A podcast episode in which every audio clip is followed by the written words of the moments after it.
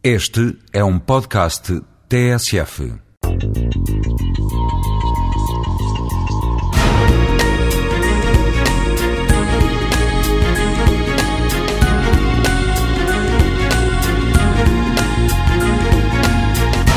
Eu penso que nós ainda estamos muito presos a, uma, a algumas das características da concepção romântica do gênio.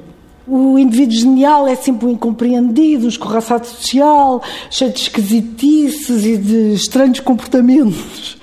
Então, como é que nós, neste mundo cotidiano, podemos inserir este indivíduo? Ou como é que ele também se insere neste eh, mundo cotidiano? Partindo do, do princípio de que não há sociedade sem indivíduo e de que não há indivíduos sem sociedade, que o tecido social é um tecido vivo, dinâmico, esta rede humana é poderosa e reage.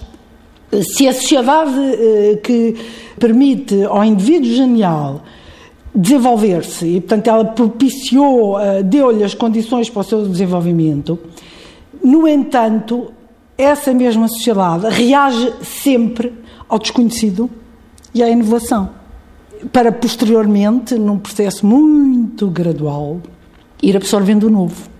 Isto é o que nos diz sempre a história, não é? Quando olhamos para trás, é o que vemos. Mas este processo é muito lento. E o tempo social não é o tempo do Criador. Ora, se o Criador for genial, então o tempo é o outro completamente, não é? Não estamos na mesma dimensão. E é aqui que o desajuste eh, se constrói, e é por isso que nós fazemos sempre aquela aura mitificada do gênio. E o gênio tenha também esta dificuldade em ser, portanto, compreendido no seu tempo.